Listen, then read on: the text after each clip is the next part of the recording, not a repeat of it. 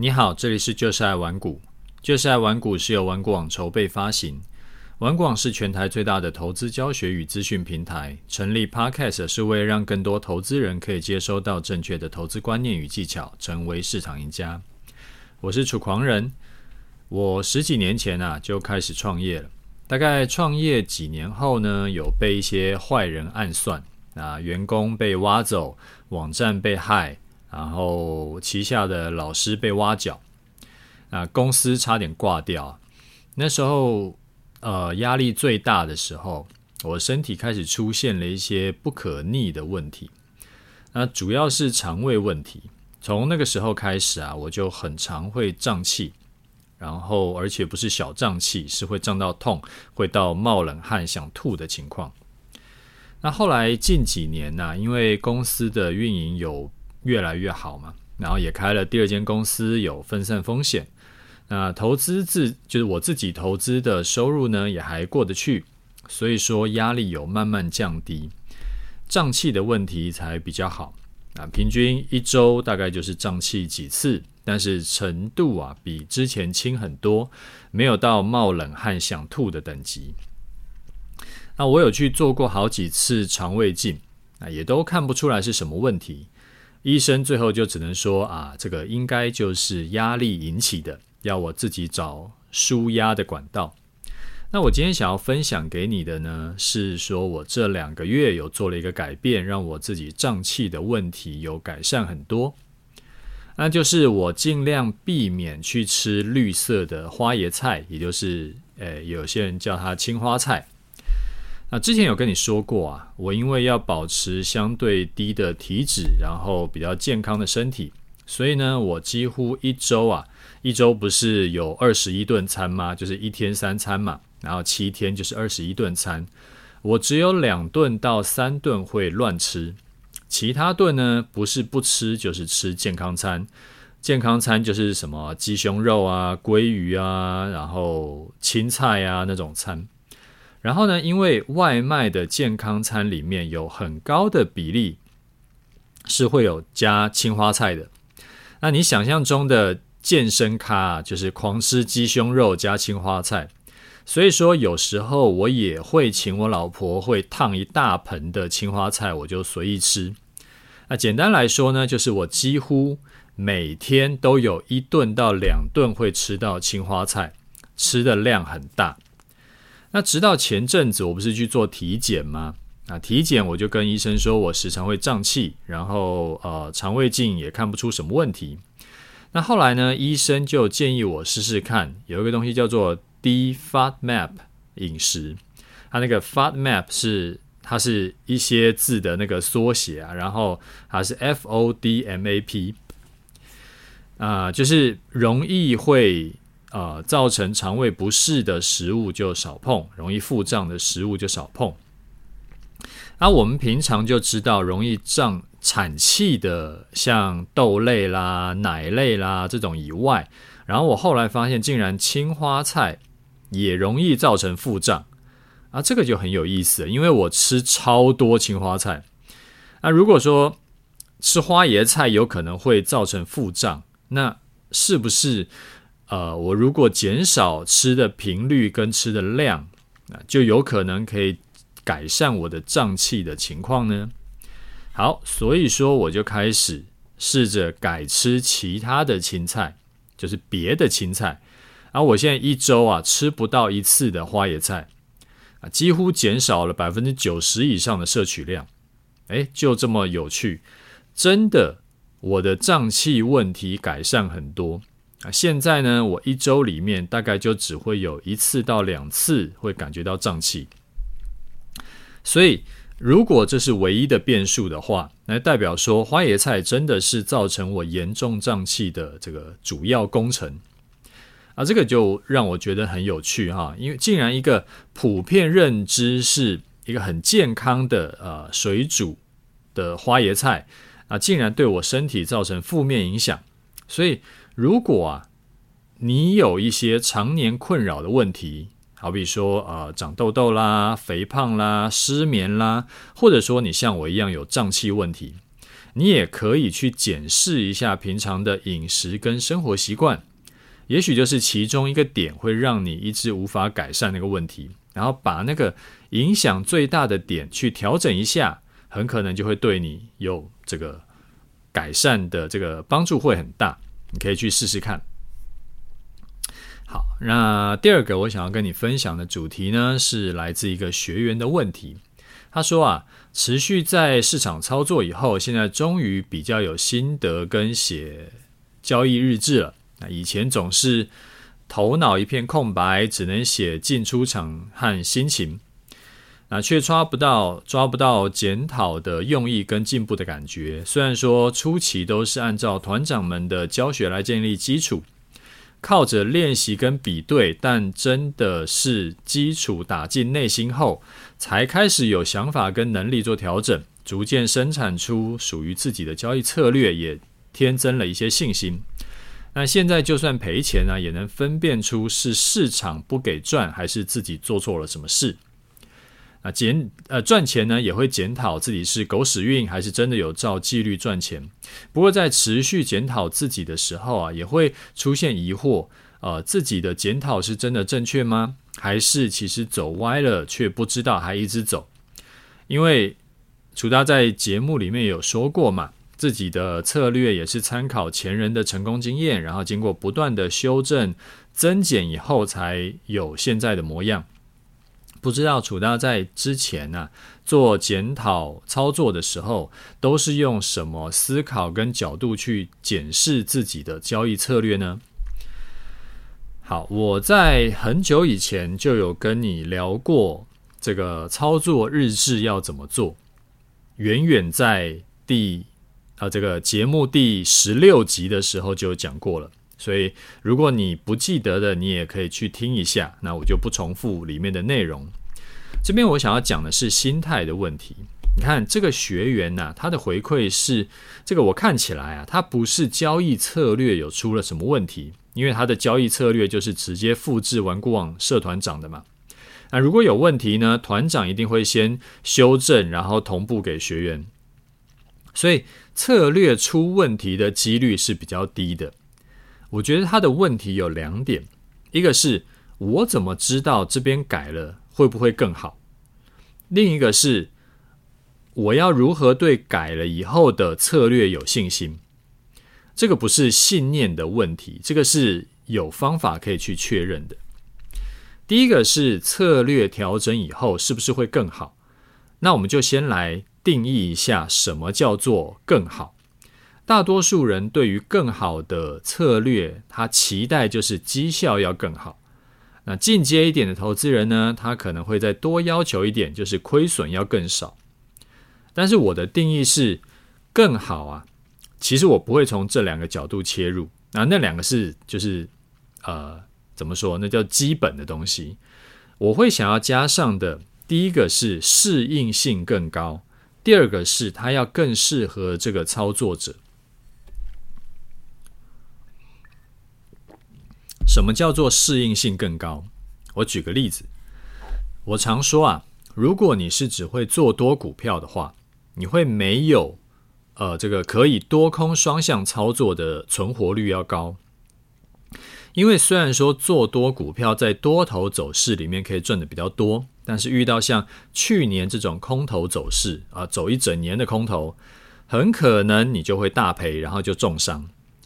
那多空双向的话，虽然说在大多头的走势里面你会赚的比较少，会少于只做多的策略，因为可能会遇到这个多头修正，然后就去做空，结果被嘎。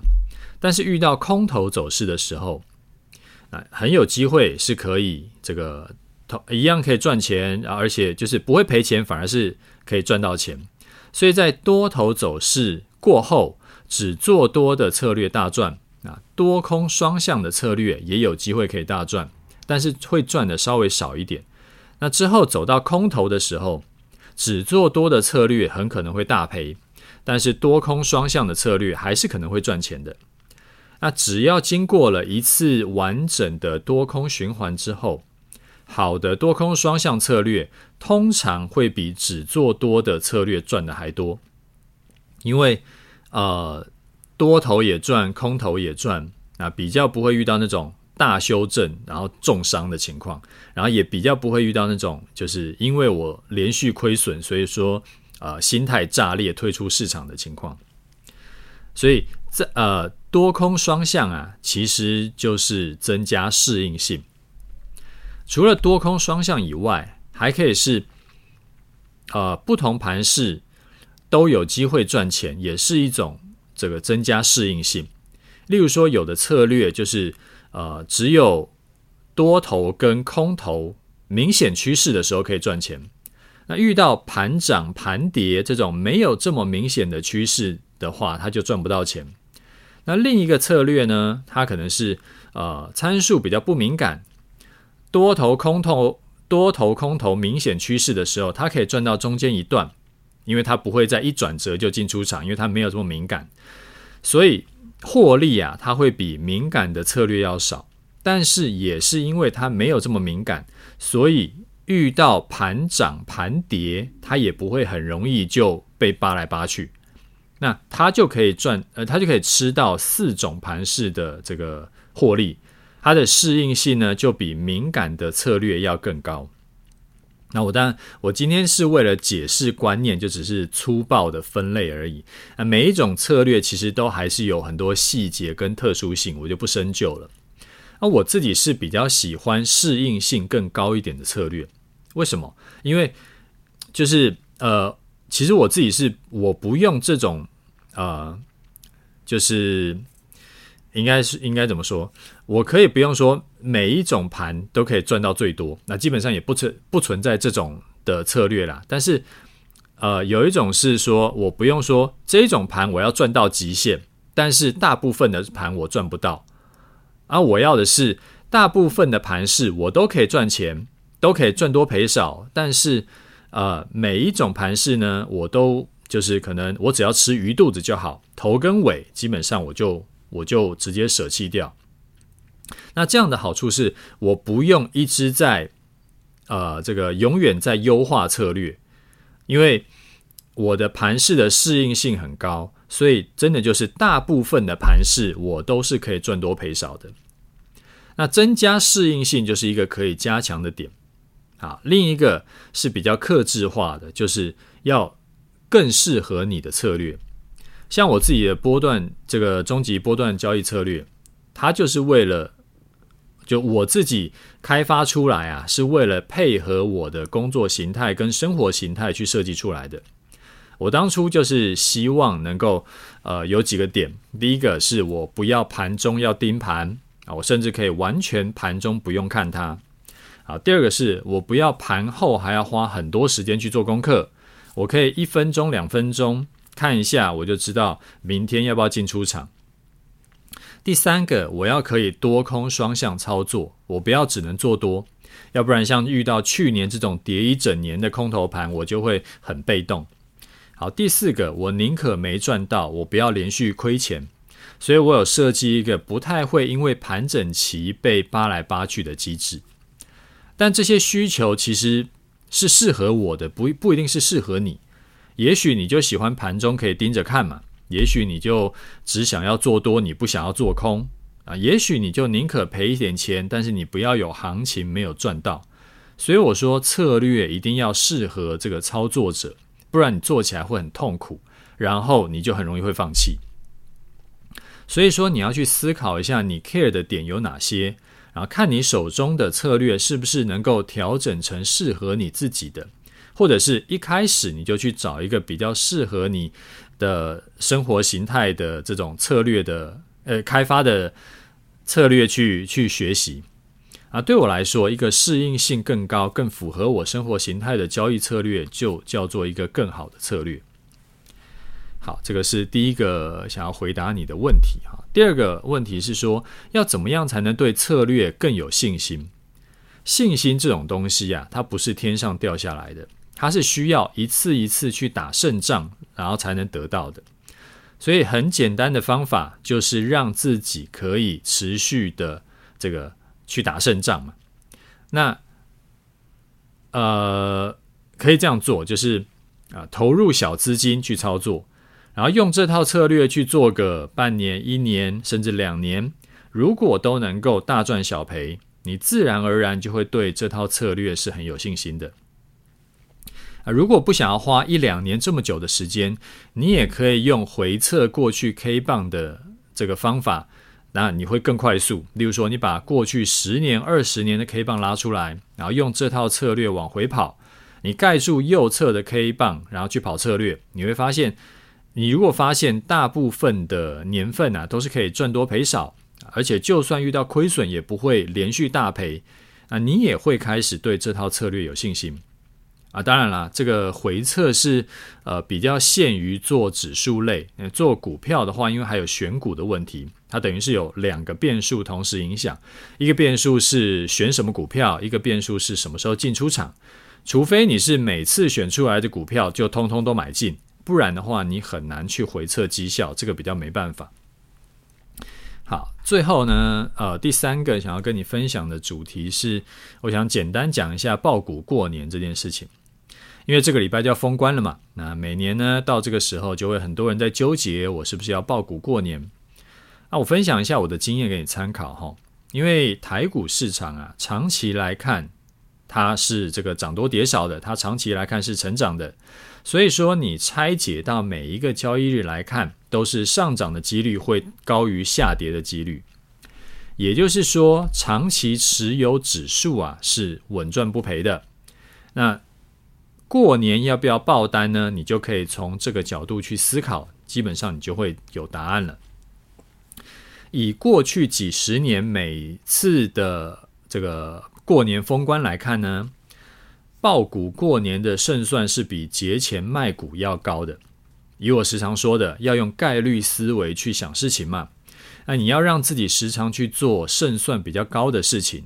那从这个角度去切入的话呢，当然就是我们应该要抱股过年。那更进一步说，我们要随时让自己有部位是放在市场里面的，这样子我们比较容易，比较容易赢，比较不容易输。所以我自己的操作就是中期波段呢、我是照策略进出，但是中期投资组合我是长期放着不动，然后可能半年、一年我会重新平衡一下，然后定期会加码买那个富邦台五十，那这个也是买了就一直摆着的，有配息呢，我就再拿配息，呃，就是配息的钱我会继续再加买。那除了中级波段交易以外，所以等于是我七八成的可投资资金，我都是长期放在股市里面的。当然，过年期间也不例外。那会不会今年封关出了什么事情，结果开红盘那一天就大跌，不就亏损了吗？这当然也不是不可能，但这就是相对几率比较小的情况啊，算是特例。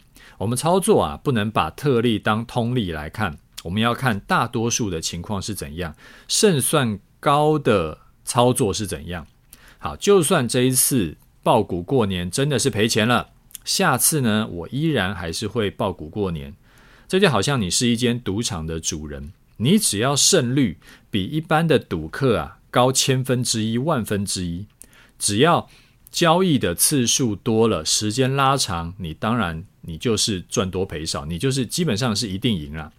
那单一次两次的亏钱，甚至是亏个三五次，它这种东西你都不用放在心上，因为其实长期来看，它影响的就很小，最后还是会回到你的胜率是不是有有高于百分之五十。其实操作就是这个样子，就随时要让自己处于一个高胜率或者说高期望值的状态。你操作起来心里就会底气很足嘛，你就会很踏实。一次两次亏钱呢，你也可以很淡定的去去面对，因为你知道时间只要一拉长，你就一定赢。那既然心里有谱，说觉得自己一定赢，那自然就没有什么好怕的。不过我这边要再提醒一下啊，虽然说我现在是建议你报股过年，但是有个前提，你报的股票呢要。能够确认是长期上涨的这个标的，然后你不要开杠杆去报。我自己是抱着是指数型的 ETF，这种上长期是一定涨的，所以说我可以报。就算开红盘，就是呃这个一月三十开红盘当天大跌啊，因为通膨永远存在，所以时间拉长我一定赚。但是个股就不一定了。好比说你买台股历届股王的，如果你是买在相对高点的，那很多是报二十年、三十年还没有解套，而且不止没解套，是血亏啊。那报买这个宏达电在一千三的，后来跌到百分之九十八嘛，所以个股风险是一定是高很多的。另外就是杠杆的问题，因为过年封关有很多天是不交易的，所以如果你杠杆是开很大。然后过年期间呢，国际盘的这个走势跟你想象中的是反着走，它可能这个而且是反着走差很多，那你可能就会遇到开红盘那天你就大赔钱啊，又因为你杠杆开很大，所以可能就会遇到当天或隔天就断头，然后就追缴，或者是诶结果期货要结算了这种鸟事。就是你没有办法用时间去换取空间，你的容错率就会很低。那这种情况呢，我也不建议你要，就是不建议你杠杆开着去报过年啦，因为你的这个没事没事，有事你就是就毕业了这样子。好，那再来看一下听众的回馈哈。他说：“楚大你好啊，个人投股票投资有十年以上了。”去年初呢，因为有开始学期货，还是学又学我们的这个终极波段啊。去年中也开始学选择权，是括号自学。感谢楚大分享的正确投资观念，括号包包括了大赚小赔，建立固定的操作系统，不预设立场，应由行情触发等等。感觉投资的路啊，要学的还很多，尤其是选择权操作策略更是复杂，想要专精，势必要投入。很多的时间学习或者是累积经验，那为了提升下单效率跟减少盯盘，也在考虑是不是要学城市交易。括号个人会写城市，但是没有城市交易的经验。那楚大过去也都是有经历过股票、期货、选择权，还有城市交易的阶段。那目前呢，却只有专注在这个终极投资组合跟终极波段交易。我想要透过。请教楚大学习投资的心路历程，避免自己去摸索以后才发现不适合，而浪费时间金钱。因为我个人年纪也不小了，好，所以我想要请教楚大，为什么没有再继续交易选择权呢？好，还有再请教楚大，为什么没有再继续交易城市交易，没有再进行城市交易？啊，再次谢谢楚大热心分享。好，呃，为什么我没有再继续交易选择权呢？因为选择权它是一个比较复杂的商品，而且它不是任何时候都适合进场的。那选择权跟期货主要的差异在于，选择权多了时间价值这个维度，也就是说，我做选择权要赚钱呢，我不是只是要看对方向而已，我还要在对的时间点进场。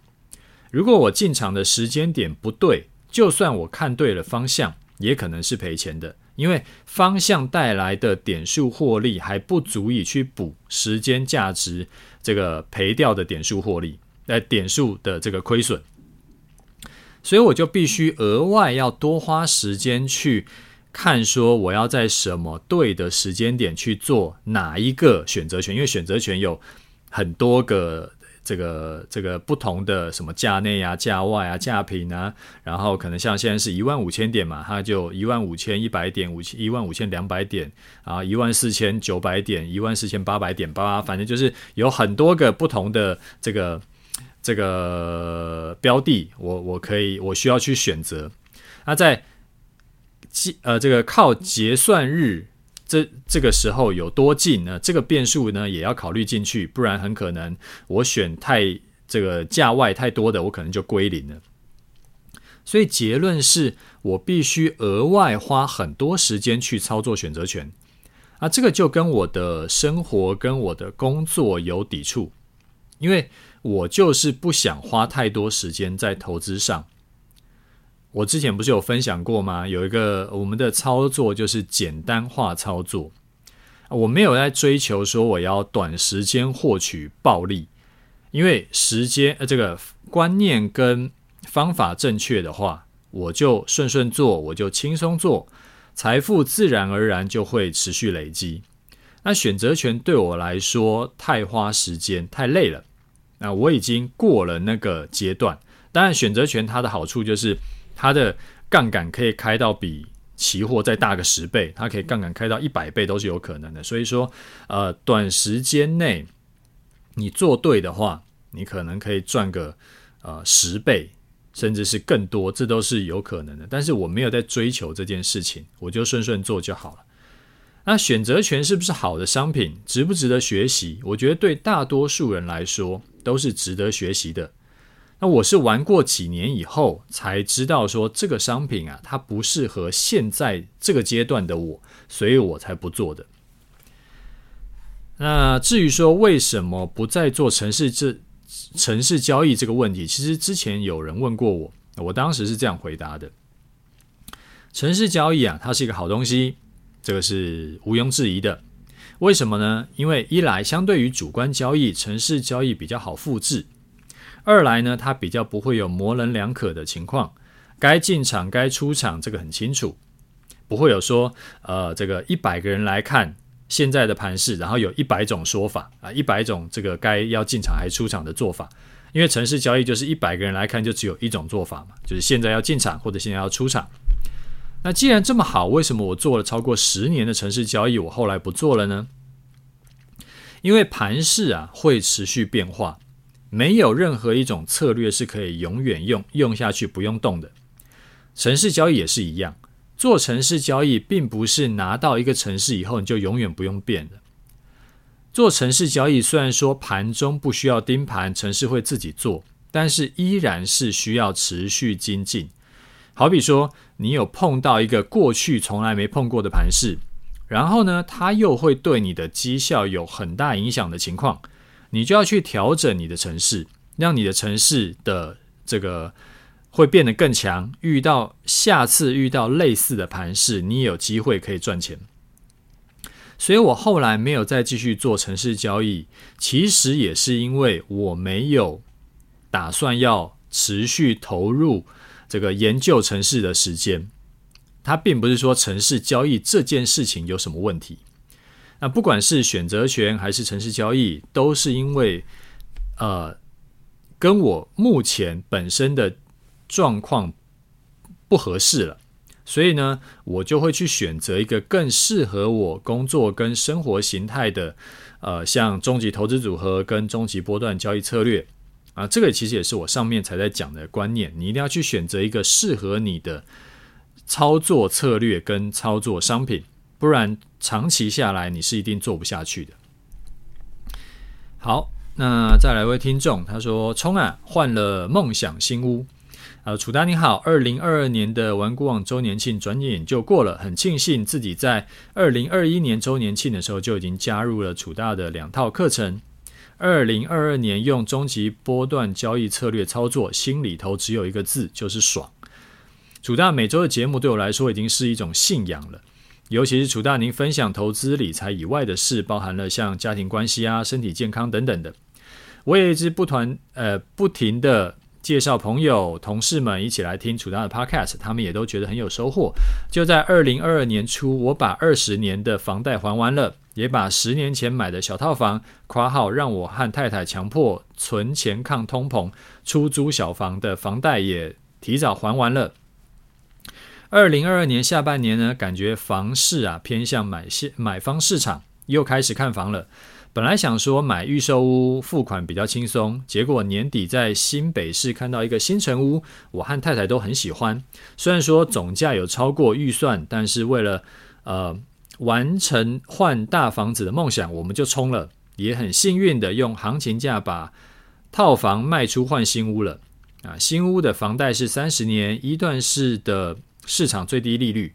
想要请问楚大，要用每年投资结算后的部分获利去多还房贷吗？我自己的想法是不要多还房贷，而是用获利加码多策略的本金，以及哎，而是用获利去。加码多策略的本金，还有高股息的 ETF，那也跟楚大拜个早年，祝楚大阖家平安喜乐，兔年红兔大展。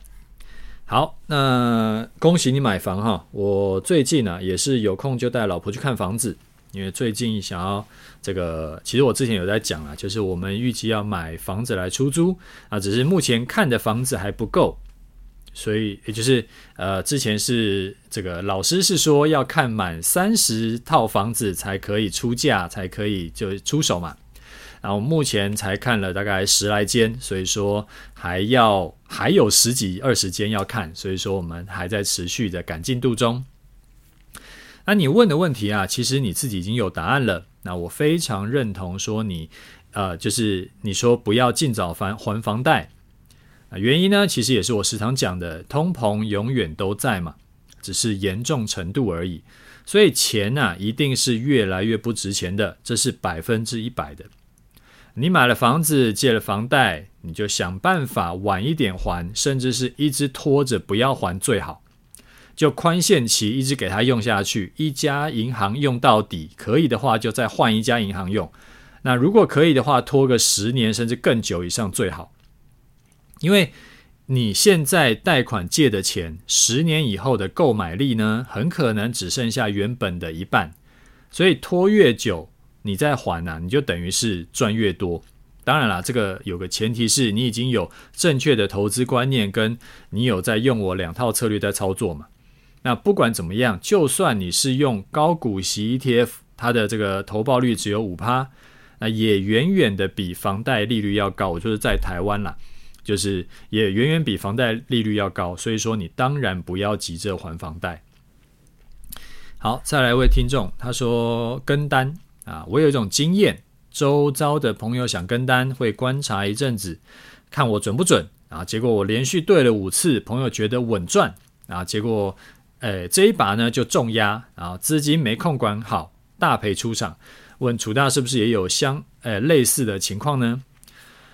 呃，我觉得啊，跟单本来就是一种超级高风险的事情，因为根本不知道进出场的逻辑，我就跟着买。啊，如果顺利，那一开始就有这个账上获利也就算了；如果不顺利，一开始进场就套牢或者是被嘎空，那要不要续报，还是要减码出场，还是要趁机加码？跟单的人根本搞不清楚，所以说赔钱的几率是非常非常大的。所以我从两年多以前呢，我不是在做示范单吗？就做了两三年的示范单了嘛。那一开始我就提醒大家不要跟单。因为没事没事，有事就大事。结果可能运气刚好都这两三年都很好，我刚好这三年做示范单都是赚多赔少嘛，所以大家跟单呢也也都赚多赔少。那不小心就很多人跟单，结果赚了十几万到几十万都有。但是我还是觉得这是不健康的，因为接下来也有可能就倒霉嘛。如果遇到连续亏损怎么办？虽然说几率不高啦，但是没有人敢保证一定不会发生嘛。那这些跟单的人就可能，呃，这一次赔，下次再赔，就可能如果资金控管又没做好，结果就跟单跟到大赔。所以结论是我自己是非常不赞成跟单的，因为这个其实也不是我做示范单的目的。那我觉得跟单，就算你赚了钱，对你的帮助就长期来看啦，对你的帮助也不大。还是自己学好比较实在。好，再来一位听众，他说重复听了 Podcast 多次以后，觉得楚大，呃，真的觉得楚大是一个严守自己纪律和规定的男人啊，很好奇这样的枯燥乏味的生活，不交际也没有夜生活，像机器人一样，是怎么结交现在的太太跟朋友圈，怎么建立的呢？那以上没有损人的意思。因为我自己的生活也是很枯燥乏味啊，就是家里工作两点一线在移动，在家运动，顺便看个影片跟学习投资就觉得很开心。不过也因为这样啊，就感觉很难建立自己的社交圈，公司同事的生活圈跟兴趣啊也跟自己差太多，甚至一直跟人相处或职场交际场合都觉得很麻烦，尤其出了社会以后，朋友圈就很难建立。那如果自己又完全封闭的状态下，就等于是拓拓展人脉是零。不知道楚大这部分的生活和态，哎，这个生活和态度都是怎么样去处理调试的呢？哦，你观察的这个很深刻哈，完全没有说错。我就是一个宅男，非常宅，不烟不酒，早睡早起，然后公司事情做到一告一段落呢，我就想回家躺着。我完全不想跟人家约出来什么社交啊、吃饭啊、聊天，我完全没有这个念头，我就想回家躺着而已。那我老婆啊，是我高中的时候参加一个夏令营的这个机会认识的，所以我跟她从十六岁交往到现在。那我也没有什么常联络的朋友，大概就只剩下参加的商会里面有一些呃当老板的朋友了。啊，其他什么国中啊、高中啊、大学同学几乎都没有什么在联络了，因为就是看的东西不一样。呃，这个担心的东西跟这个就 care 的事情也都，甚至价值观也都完全不一样啊。讲了也不知道，就是没有什么话好聊啦。啊，我觉得人脉这种东西啊，我是这样看的：如果交朋友是为了让自己的事业可以做得更好，其实我自己的经验是帮助很小。啊，很多人都把人脉的重要性放大啊，这其实都是在幻想而已。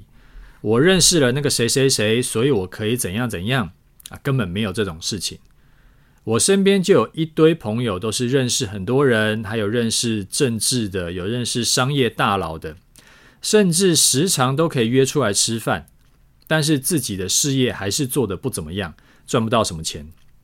我参加的商会呢，里面也是很多成员，这个甚至大家都有差不多的朋友圈，但是一样。做事情的能力是天差地远，财富也是天差地远，所以建立人脉这种东西啊，我觉得非常虚，没有什么必要去追求。你要做什么事，你就花钱处理最简单，也不会说有什么欠人情啊，然后什么人家爱理不理啊，这种这种就是这种烂事啦，我觉得其实都可以避免掉。好比说有法律问题，你就花钱，就是乖乖花钱去找律师，不要想说问一下身边律师朋友的意见，因为你不是他的客户，他最多就是简单帮你看看，然后给你一点简单的建议。那多的你也不好意思问下去，问得很深入，然后他不可能做的整个投影片给你看，或者说帮你写状子，那人家其实也没有必要回答。那如果说是有呃投资相关的问题呢，你就是花钱去上课去学习，不要想说找身边做股票做得不错的人来问，因为他不可能教你一整套完整的投资课程，最多就是跟你讲讲观念而已。那投资这种东西学一半反而更危险，所以与其花时间去参加活动去拓展所谓的人脉啊。我反而会觉得把时间、金钱去花在增加自己的能力会更更有用，就是学一些硬实力，我觉得比所谓软实力要更值钱呢。不过虽然说我不建议带着目的性去交朋友，那我之前在呃节目第一百三十六集有讲过。私董会这个东西呢，我会建议去研究一下。如果可以的话，找人一起去组个私董会。我自己的经验是，私董会对我帮助很大。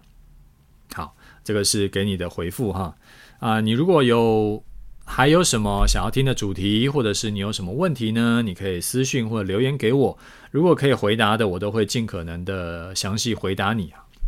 好，最后我们来聊一下盘势。啊，快过年了嘛。其实今天节目在讲盘势也没有什么好讲的，因为我自己的波段单啊，一定是等过完年，等开红盘以后，我才会看情况再进场。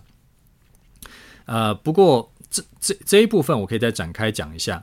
其实每年过年都有都会碰到这个情况啦，就是放假太久，然后结果过完年开红盘，有时候盘势会这个暴涨暴跌嘛。